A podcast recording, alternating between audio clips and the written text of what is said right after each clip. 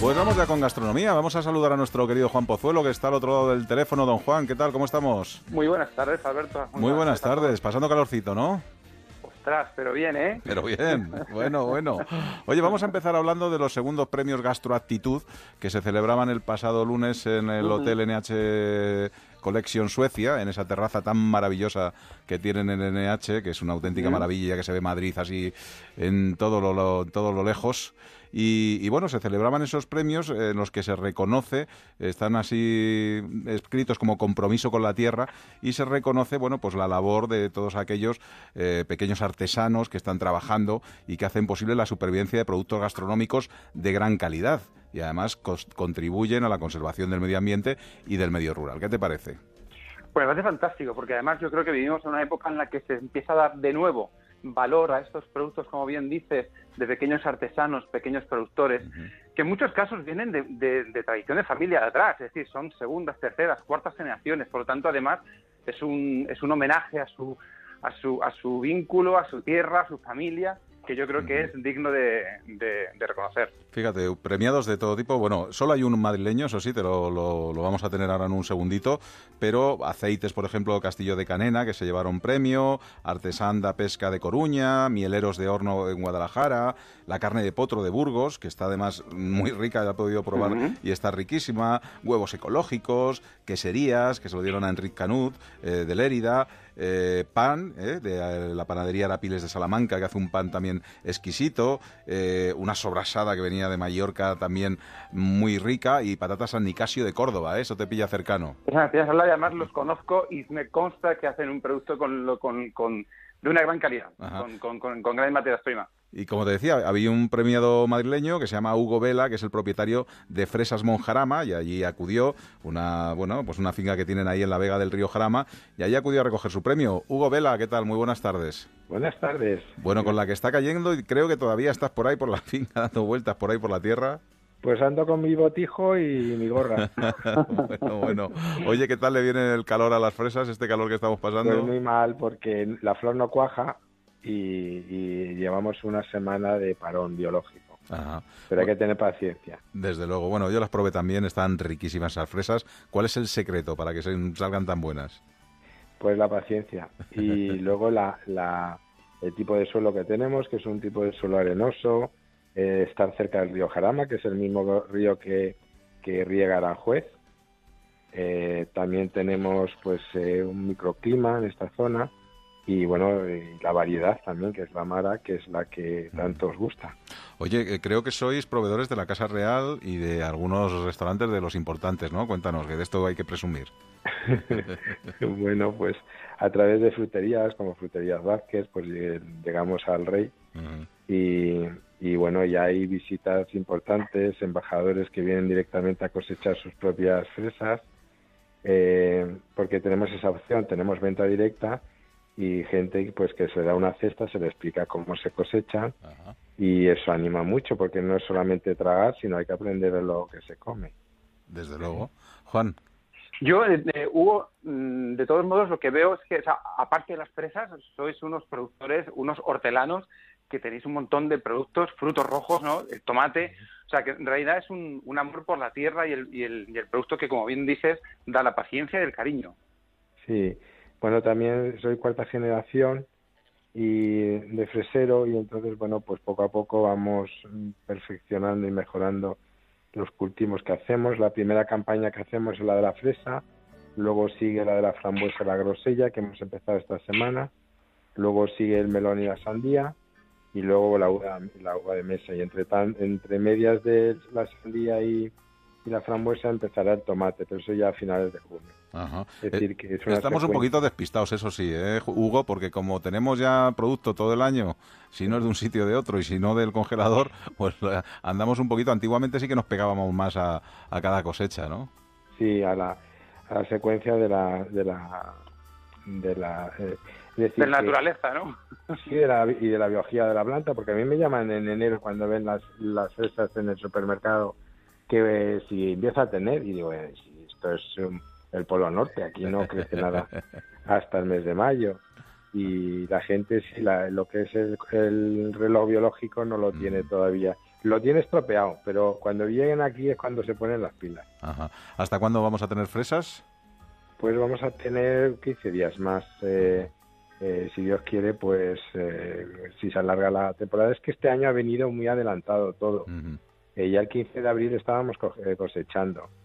Y hablaba el otro día con un apicultor y me decía que las labores de, de junio las estaba haciendo en mayo. Fíjate. Y nos está pasando eso este año.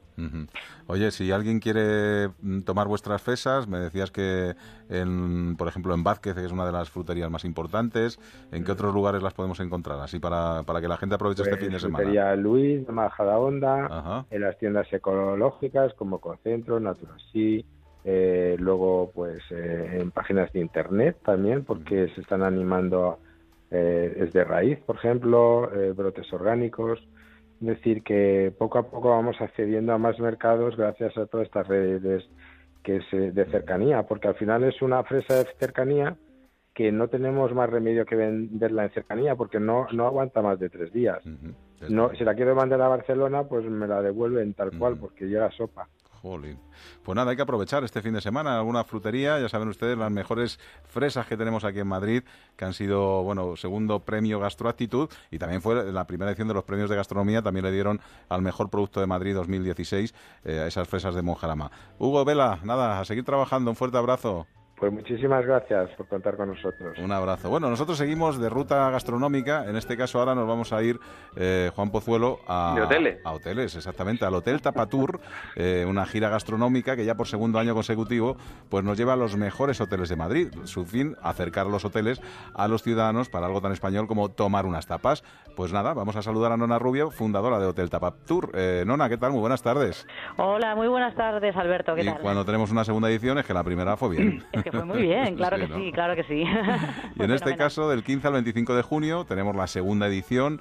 Cuéntanos, ¿qué es Hotel, Hotel Tapatur?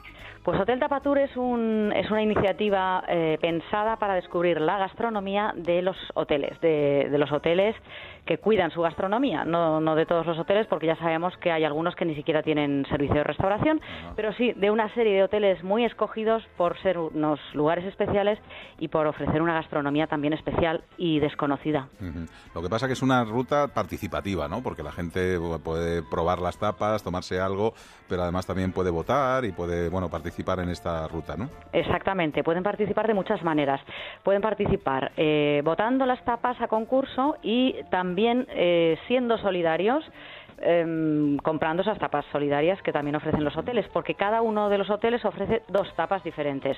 Una que es la tapa concurso a la que se vota y otra que es la tapa solidaria, que van destinadas cada una de esas tapas solidarias a una causa solidaria diferente que escogen los propios hoteles. Bueno, nuestro querido Juan, que ya está especializado en tapas, yo creo que ya...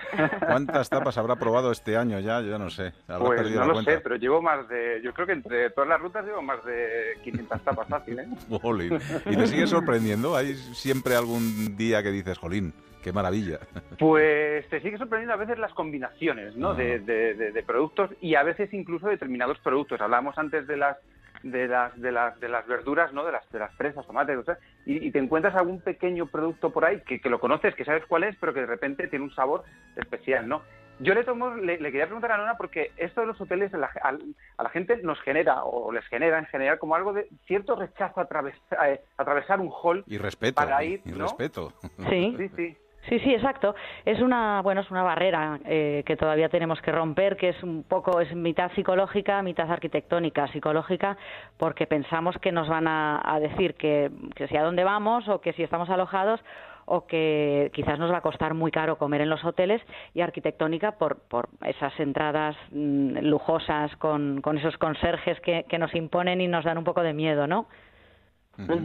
Eh, tenemos varias zonas, por la zona de Alcalá, Bernabéu, Castellana, por las Cortes, por Génova. Eh, cuéntanos más o menos, ¿el mismo precio para todas las tapas o no? Dependiendo del hotel, ¿tiene un precio con tapa y bebida diferente? Tiene, bueno, hay, hay una media de precios que está entre 6 y 9 euros, que es la, media general de los precios de, las tapas de todas las rutas.